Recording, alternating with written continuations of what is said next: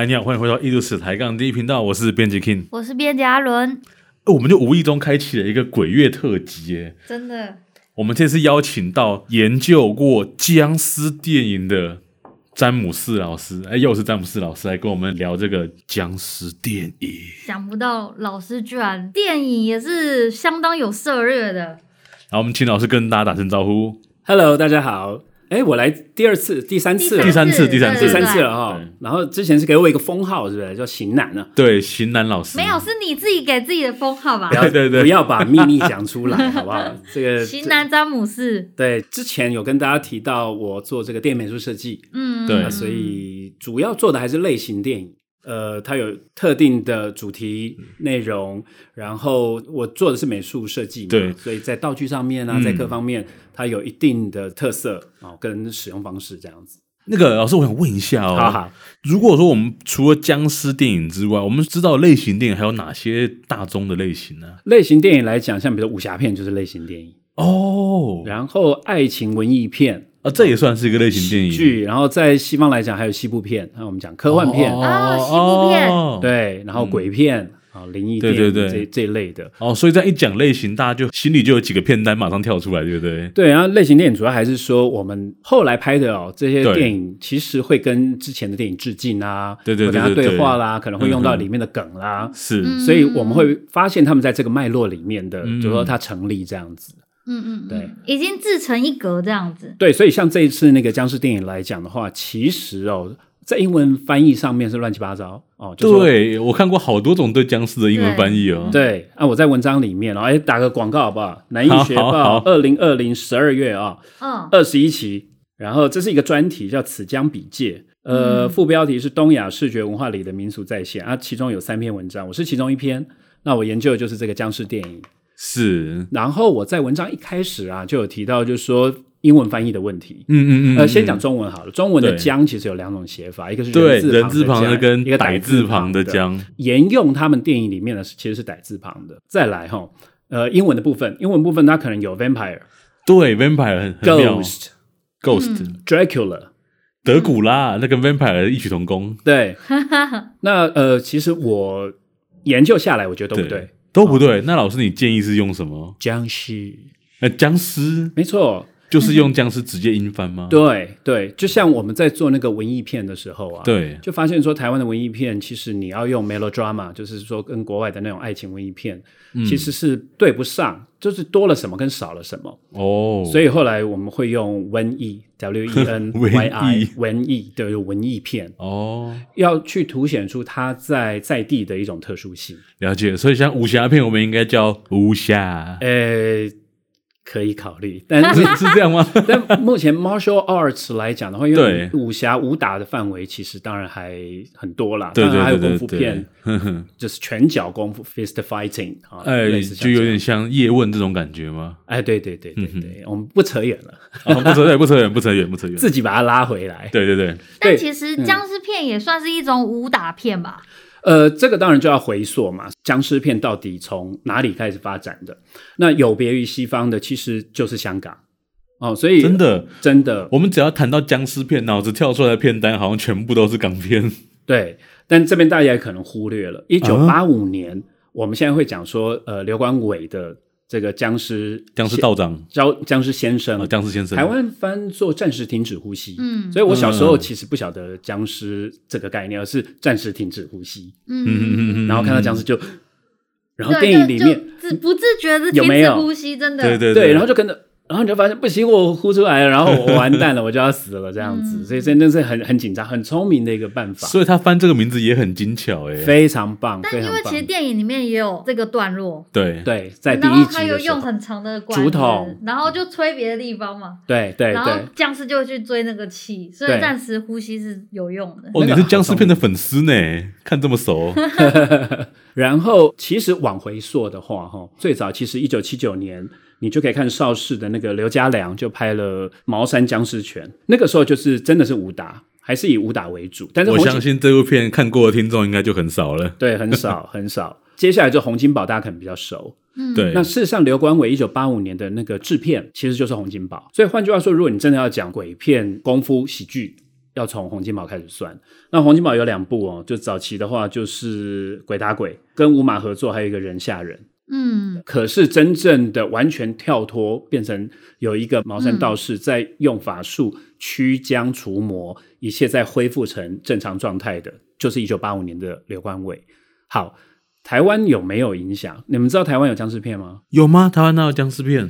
台湾僵尸片其实就在一九八六隔年，然后那是一系列的，应该是僵尸小子拍了六部八部，在 Wiki 都可以查得到。这个红到日本。多红，你知道吗？红到日本人把这些小朋友请去日本拍连续剧，日本版的僵尸小子吗？对，就在那边红起来了。很妙的是，你再回头看，就说一九八五开启了，一九八六有台湾版的小朋友扮僵尸这件事情，其实是从台湾版开始的，然后才会是又回去影响香港，变成有小僵尸。哦，所以是台湾人的创意。小僵尸有两个好处啦，一个是它很可爱很小，对，看起来无害，就是啊，然后这样叽叽咕咕的跳来跳去的。另外一个是它长得像熊猫，哦，因为它黑眼圈很深。嗯，你要知道，那个日本人超爱熊猫文化的，嗯，从那么久以前，他们就已经很喜欢了。乱麻二分之一，对不对？啊，对哈，他们那个熊猫文化一直都在日本的通俗文化里面出现，他们很爱这一套。但我在研究里面大概就指出，就说香港版跟台湾版差蛮多的。嗯，香港版还是会有一个我们讲 hardcore，就是它是硬蕊的这种道士在除僵。嗯，那台湾版会变成要弄了很多科学道具。哦，对，科学道具，比如说，比如说僵尸要剪指甲，他们就会。僵尸为什么要剪指甲？对，僵尸要剪指甲。僵尸要剪指甲的时候，就要发明一个仪器，把僵尸的手伸进去，然后就咔嚓，就全部剪好了。再来是，他不用什么鸡血、墨斗，然后用一大堆这种道具，要混合在像那个九叔林正英的漂亮的展示。对，而是他会做好一颗叫做霹雳弹，嗯，然后直接丢过去，直接丢过去。所以这些都变成是可以量产的 的驱魔道具，对它它变成是可以可以量产的。那这个在香港的它原意里面就完全不是这样。那这个后面会衍生出来的文化对比性就完全不同。什么是文化对比性？很好，这个问题非常好。文化对比是这样，就是说到底为什么要有僵尸？我们先想这件事情。如果把整个僵尸电影，比如说像像我这边看了大概二十部左右的僵尸电影，你就会发现一个问题：嗯、一定是有人做坏事，然后导致他们的祖先尸变。哦，所以祖先是来惩罚坏人的。祖先是反映的一个一个反射，现实生活现实生活里面的后代的不孝子孙的行为，或当然也有可能、哦、像第一集的话，就是。这个祖先本身不孝，就是坏人啊，就是坏人，所以他尸变了。嗯、所以尸变一定有什么原因让他变成不朽，僵尸对，变僵尸。嗯、那这里面当然就可以探讨，那什么是好的？这边就会形成一个二元对立的状态。比如说，像在第一集里面，风水先生告诉他的祖先说，这个是一个蜻蜓点水穴，好穴嘛，对不对？嗯、对。那好穴的话，理论上风水先生当然就会留给自己嘛。对对对对对，自己用。当年何不葬乃翁哦，这个是以前在讲的，就是说，如果你风水那么强，你就自己葬自己的祖先，你就会就会发达了。对对对。那这个戏很巧妙，就变成说是他那个爷爷强占了别人的风水宝地，没错。然后风水先生稍微做了一点小手脚，嗯哼，让他变成无法安葬，嗯，哦，所以他才会尸变。对。哦，所以他有错在先，嗯，然后接下来他就祸及三代，嗯，哦，他就是传到了他儿子也被他咬了，然后再到第三代，可以讲家破人亡啊，嗯嗯，那这个如果是坏的，坏的就是说，你如果放眼看八零年代、九零年代的僵尸电影，就会发现他们都是跟钱有关。哦。那既然跟钱有关，你可以讲说它是跟邪恶的资本主义有关。是是是这样连接的吗？好，问题是这，如果这是一个大胆假设，那你要小心求证。对，另外一面存不存在？其实存在的，就是说你可以看九叔，他是在里面从头到尾都很正派的。对，对，我们的僵尸道人嘛，他得正派，他才能驱驱魔驱魔。他住在哪里？庙里。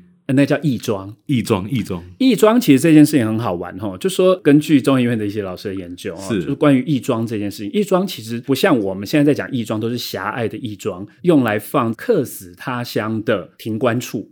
哦，义庄其实很大的，它有义田，嗯，义学，嗯，这些财产其实是让从魏晋南北朝以来，然后特别唐、宋、元、明清一路下来，因为战乱导致家族里面的男子丧命在战场，那他们的妇孺啊，就是老婆孩子，其实会透过这一种宗祠的力量，就是义庄的力量，让他们能够安居，并且在考取功名，在延续他们家族的。这根本不是一个庄，这是一个村了吧？对对，事实上你可以去那样想。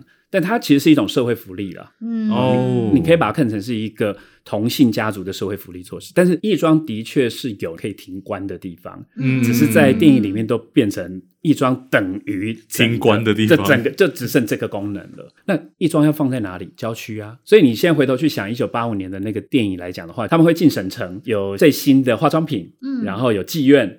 嗯，然后有西式的咖啡厅，他们不是有去喝那个西式的茶楼？对对对，嗯，然后相反的，他们要回家的路上，回到家那个亦庄其实都在郊区，嗯，所以就形成了一种城乡的二元对比。那这是两种不同的价值，哦、两种不同的文化系统。它会显现像林正英，他去到繁华都市里面显得很格格不入，然后举手投足很无法融入那个地方。这样你怎么那么聪明？因为我他是粉丝哎 哎，真的，如果你有印象的话，他是不是进去，然后那个李赛凤就教他们怎么喝咖啡这件事情？对对嗯、这边我在讨论，就是其实它是两套文化系统，嗯，也就是说，他们从西市回来的。李赛凤的角色，他其实不懂得整个中式的传统文化，然后九叔跟英才他们其实也不懂得西式的咖啡文化。然后他在看那个菜单 menu 的时候，他有看没有懂。当所有的牛奶、糖罐、咖啡摆在他前面的时候，他也无法知道顺序去使用。嗯、然后李赛凤才能玩他们嘛，嗯嗯，对，就是说一口喝下去，再一口喝下去，再一口喝下去，然后在嘴巴里漱漱口，整个吞下去。还好九叔先让英才丢脸了，嗯，他自己没有丢脸，对，他就纯粹喝咖啡完之后就生吞下去了，可见他也不觉得特别好喝，嗯哼。那这里面就很好玩，因为其实呃里面还有一幕是他会去翻书的这件事情，僵尸有制僵的书、法宝的那种书、茅山道术这种术士的书籍，还有符的这种书籍，那他看得懂。可他看那个西式菜单，他就看不懂。哎、嗯，相反，反之亦然。所以它代表两种西洋文化跟中国文化的对抗。所以回到那个时候来讲呢，我是用了一个考古学的跟符号学的方式来理解这个。我要讲的是这样，因为在第二集哦，刘光伟后来拍了，因为这种东西见好就要跟风。嗯、哦，不是见好是收，不收好继续拍，继续拍。那在他的这一个第二集里面，电影一开始是两个人号称考古学教授，嗯，在那边挖，嗯，挖到了两个东西，一个就是墨斗，嗯，一个是瓷盘，要放朱砂的那种，嗯、倒墨汁朱砂的那种瓷盘。然后徒弟就问他说：“师傅，这是什么？”他说：“我也不晓得。”然后才进入片头。好，这个其实如果我们看过第一集的，我们当然知道那两个是什么。对，那个是制浆法宝，嗯，制浆工具。嗯，我把考古学的东西带进来的意思，刚刚好他又是设定是考古学教授嘛。对，就是说你在做考古的时候，你会发现一大堆器物，然后它会成组出现，嗯，但你不晓得它是什么功能是什么。对，那你当然可以透过文献，然后去推敲，但对于考古学的研究者来讲，最美好的理想是有人用给你看。嗯，那对我来说，其实像僵尸电影，他们就去展演了一种可能性。当然，你要讲说那是电影嘛，那是商业片，对，那都无所谓。你可以看到，就是说他们事实上努力的把物件的成组的功能去使用它了。嗯，这个很好玩，因为他有一个对比，就我们刚才讲到，他在那个西西餐厅喝咖啡的时候，他也看到成组的用具，嗯，可是他不晓得怎么用。对九叔来讲，那个就像。考古学挖出来的东西，就是就是。失去脉络的。它是一个异文化的异、嗯、文化的东西，嗯，所以我们在面对一个特别你说三千年前，就算在台湾发现的两两百年前、四百年前，也应该把它当做一个异文化的角度来看，嗯、就说我我不必然知道，所以他怎么用的其实是很细微的、很微妙的。嗯嗯嗯我这边其实还有一个二元性，我会发现僵尸电影里面充满二元性。还有一个东西就在于，所有的物件都是阴阳颠倒，所以我的书名叫做阴阳颠倒。对，阴阳颠倒物应猜，也就是说，他在阳间用的，他在面对一个阴间异文化的时候，他未必会能用，用哦。比如说什么鸡血，对，嗯，像它里面如果说遇到僵尸。大军来袭的时候，九叔不是说赶快去备鸡血？对，结果他们就去拿了鸡血来，可是因为等太久凝固了，嗯，它就变成食物了，嗯，诶，有鸡血糕吗？有。猪血糕、鸡血糕。没有用了，它必须是生鸡血，一样糯米也是、嗯、熟糯米，你是可以吃的，有、嗯、煎。生糯米你才能制姜。对，所以你会发现，雾在僵尸的系列电影里面，这种类型电影里面，雾是有二元性的。嗯，那我是把它抽到刚才一开始跟你们讲的，就是说它是一种文化对比，它在讲异文化跟自身的文化之间的变化这样子。我的建议是，刘关伟的早期三部曲其实是一定要看的啦。嗯，那为什么说后面过了两千年之后不看？这边可以讲政治吗？好敏感。可以，可以，当然可以，可以啦。就是说，主要在于中资的介入。我现在有时候在看好莱坞电影的时候，我都会先看，如果是华谊兄弟的，我都会先打七折，甚至打对折，因为我觉得会有一些干预，就是说对原创剧本跟呃，就是原创性，是我觉得会有会有一些损害。好，刘光伟到后来哈，我们如果看到在八零年代的僵尸电影是一种对比性，资本主义香港在八零年代，然后慢慢的原来的传统文化。九龙寨的精神慢慢不见了，这一类的、嗯、可能透过僵尸电影做一些感叹。但是两千年之后，特别像最近的是二零一八年刘光伟拍的《新僵尸先生二》，嗯，那这部电影来讲的话，就好，我们要找尸变嘛。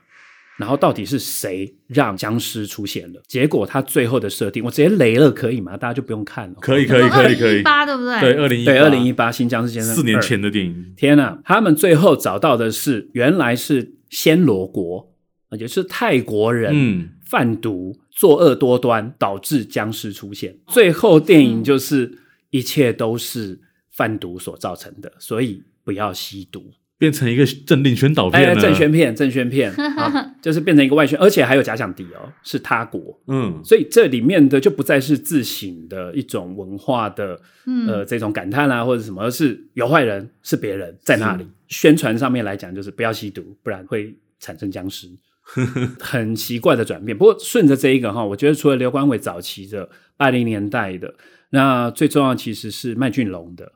僵尸。哦，二零一三年的这一部僵尸，超级帅哥导演，对，也是一个歌手，是吧？对，是歌手，出过好几张专辑呢，非常有天分。这是他第一部电影吧？嗯，对，很好的中整了所有僵尸电影最纯粹的人跟物互动，包含了最经典一九八五年的时候，九叔粘一个米，用蜡烛引火丢进了鸡血里面。然后烧起来，倒墨汁，八卦镜盖住，反过来倒进墨斗，墨斗去弹线在棺材上面。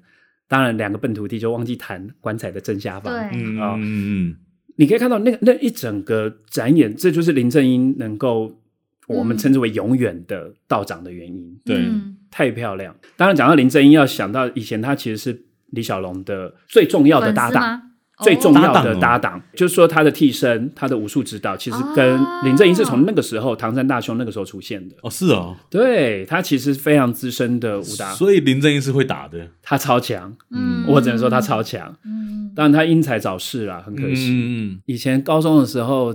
偶像小女生的偶像是我们学校的小虎队了哈，但是我们自己的偶像是林正英呐。是，你可以看到他那个展演，那这一种展演的技术其实到后来就一直不见。台湾不是发明了一大堆什么霹雳弹什么的，呃、就很现成的小朋友僵尸，哎、呃，对，对那种现成用具就是很讨喜，但是不太是异文化转换的过程的展示的一种表演。其实从这个角度下来讲，僵尸电影其实创造出了一个蛮有趣的，呃，我们讲民俗文化嘛。就僵尸电影里面出现那些制服僵尸的收妖术，嗯，他使用的道具这些，在民间是有这么使用的吗？非常漂亮，这是关键问题。以研究来讲，其实我在研究的是僵尸电影，嗯，僵尸电影自成一个系统。也就是说，从一九八五年刘关伟的那个僵尸电影一系列，每年几乎在十部、二十部左右哦，这么多，整个九零年代上百部，超多。嗯、然后两千年之后，大概就是每年至少一部这样子。所以它高峰当然八零九零啦，对，那个数量之多，嗯、它形成的这个文化其实纯然是电影里面的世界。对，所以它没有走出现实，对不对？对，没有。嗯，然后你说现实，一句话，有谁看过僵尸？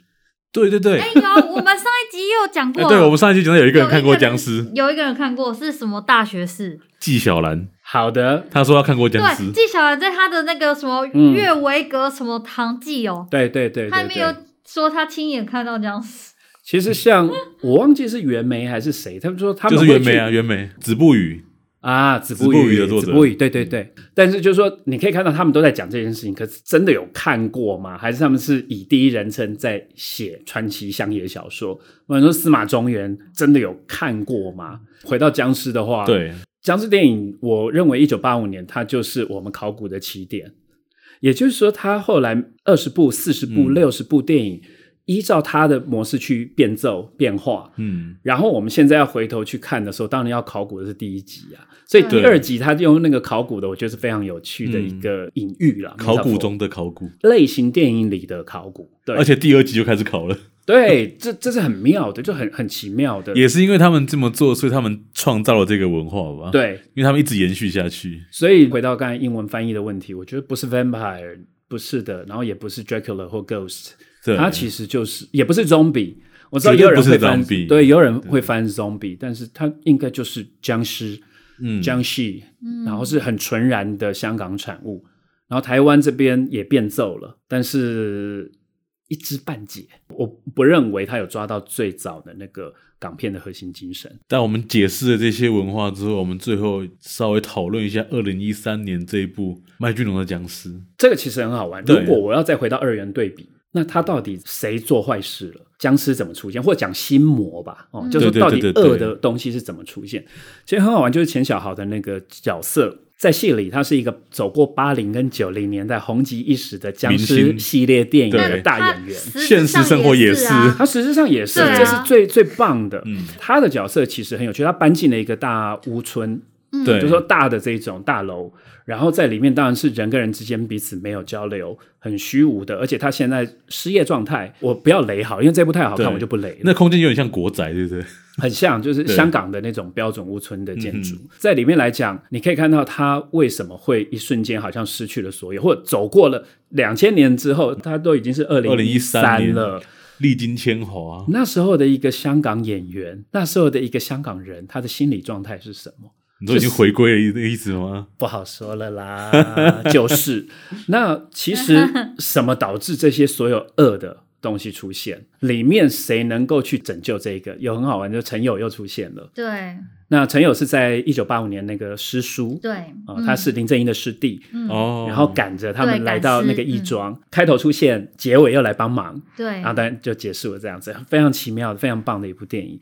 它里面有讲糯米。他在里面是做一个炒炒炒糯米饭的，炒糯米饭的。他说糯米不只用来吃，还可以用来治僵尸。嗯，所以呃，当然这些怀旧，包含吴耀汉。嗯，吴耀汉其实在后面的应该是第三集的时候又出现了。嗯、对，他也是一个同行的。对，那你都可以想说，在电影系列里面有师兄师弟。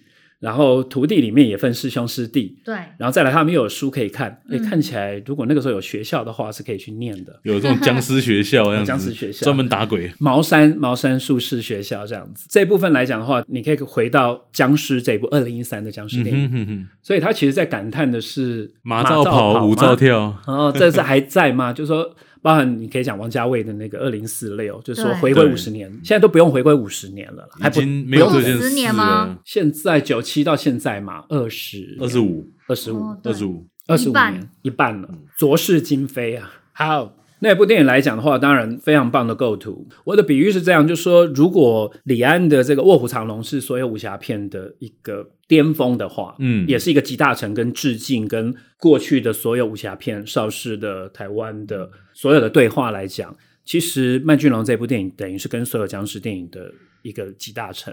我觉得他的地位不输《卧虎藏龙》。嗯，对。那警匪片来讲，其实我觉得《无间道》《无间道》就已经把《古惑仔》系列跟所有的这一种所有警匪港片，所有警匪港片，其实就在《无间道》做到了一个高峰了。当然，高峰之后是一个骤降了。你现在可以看到香港电影产业整个的衰亡，嗯，其实是蛮令人感叹的，因为。这个世界其实需要香港影人的存在，非常有创意。我们可以期待一下麦浚龙的今年的电影。哎，要打广告是不是？没有，没有，我们没有业配，对，没有业配。不过麦俊龙先生如果有兴趣的话，可以找我们，可以联络我们，我们都有 email。对对对对，那就是风那个林，还有那个那个火，还有那个山，是不是？对对对对对对对，非常值得期待啊！对对对。只不过话说回来，老师你这样类比这几个高峰的电影呢，其实前几部都有一个现象，就是《卧虎藏龙》诞生的时候，吹起了一波的武侠片潮。无间道诞生的时候，也吹起了一波，又拍了一头拉苦的警匪片。嗯，可是僵尸好像没有掀起这个后续的波澜，对不对？这个问题在这，就是说，如果你讲李安的《卧虎藏龙》，包含他们其实早一点要回到那个《Matrix》骇客任务，对，就是袁家班，嗯，其实很早就进好莱坞了。就好莱坞有看到他们的 stuntsman 的技术哦，特技人员的技术，还有 wire 的技术，吊钢索、威亚、威亚，中文翻威亚、威亚的技术这样子。那时间点是两千呢，那个好早以前。你现在已经是二零二二喽，二零一三来讲，其实我觉得麦浚龙很不容易啦，在整个萧条的状况之下，对，而且那个时候已经没有人在拍僵尸片了，也没人在拍香港片了啊。对对，就是说所有都如果要回到中国，那我就跟我讲的刘光伟那个二零一八哦，还更晚，嗯、僵尸的这个祖师爷自己来拍，可是你真的看了。他没有任何做法的技术，他只用手比个手势就可以把坏人打出去。那这个都少了很多趣味跟人跟物互动的，而且没有阴阳颠倒了。对，他没有在讲阴界跑到阳界来。嗯，因为他们这边其实在讲的是这样，有一个比较深的关于中华文化的问题，就是说你回到一九八五年那一部，好，今天有受到西方资本主义沾染的损坏的这一批不良商人。嗯，当然不良商人还有一种就是把糯米跟碾米掺的那个也是不良商人，嗯、所以这些都是导致僵尸会出现的原因，存出现存在，然后无法整治的。那这时候有一个茅山道士，他带着中国文化一个隐藏的、大家看不见的，嗯、只有他还知道的秘术化解了。化解完之后，僵尸就不见了，不见了，是不是一些又回归常态？对，就有学者提到，就说这是不是意味着中华文化的丧失、消失？他其实有提到一个研究，是指说中华文化并没有消失。在你需要它的时候，它会出现。它就会出现。但是整个西方的潮流跟现代化是不可挡的，所以我们就一直往前吧。那个过往将是一定是清末民初。嗯，为什么要清末民初？往混乱吗？新的发展吗？西风东渐，对不对？对对对对对，就是在讲那个文化，所以可以用这种文化的隐喻去去对比的。这其实很好玩。在僵尸先生的这个第二集，它其实是整个移到了现代。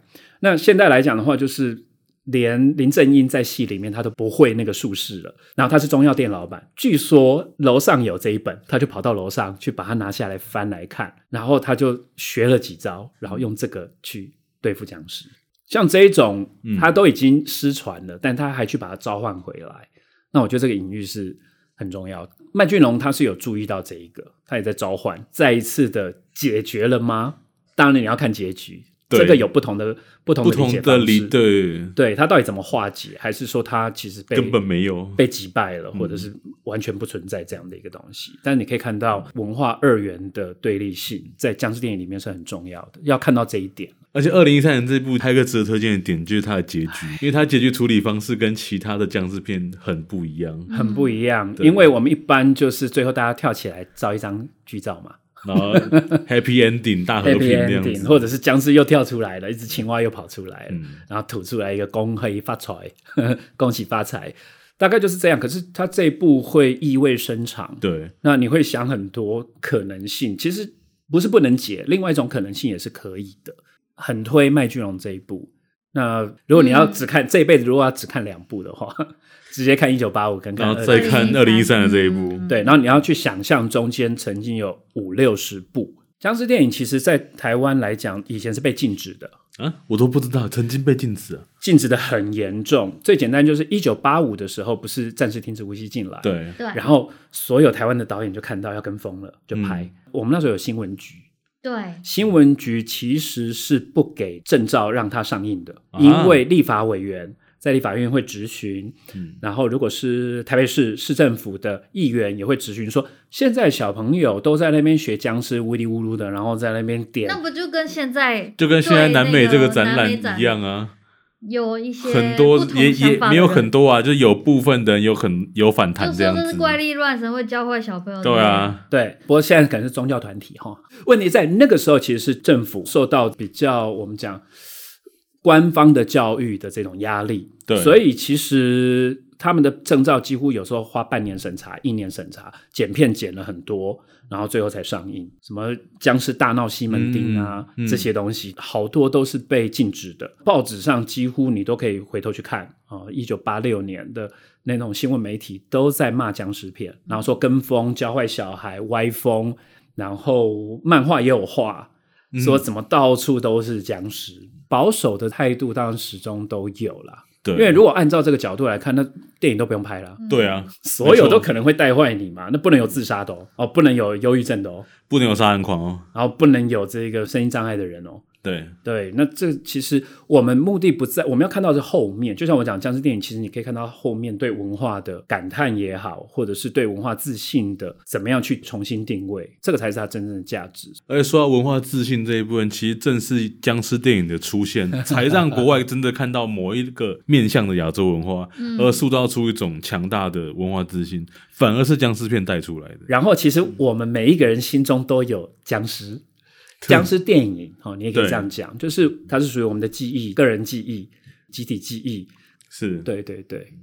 趁着这个鬼月的时间，我们连续蹭了三期的热度，给大家带来一个僵尸片的精彩回顾。嗯，我们这礼拜分享在这边告一个段落。异物史台上第一频道，我们下礼拜再见，拜拜，拜拜，拜拜。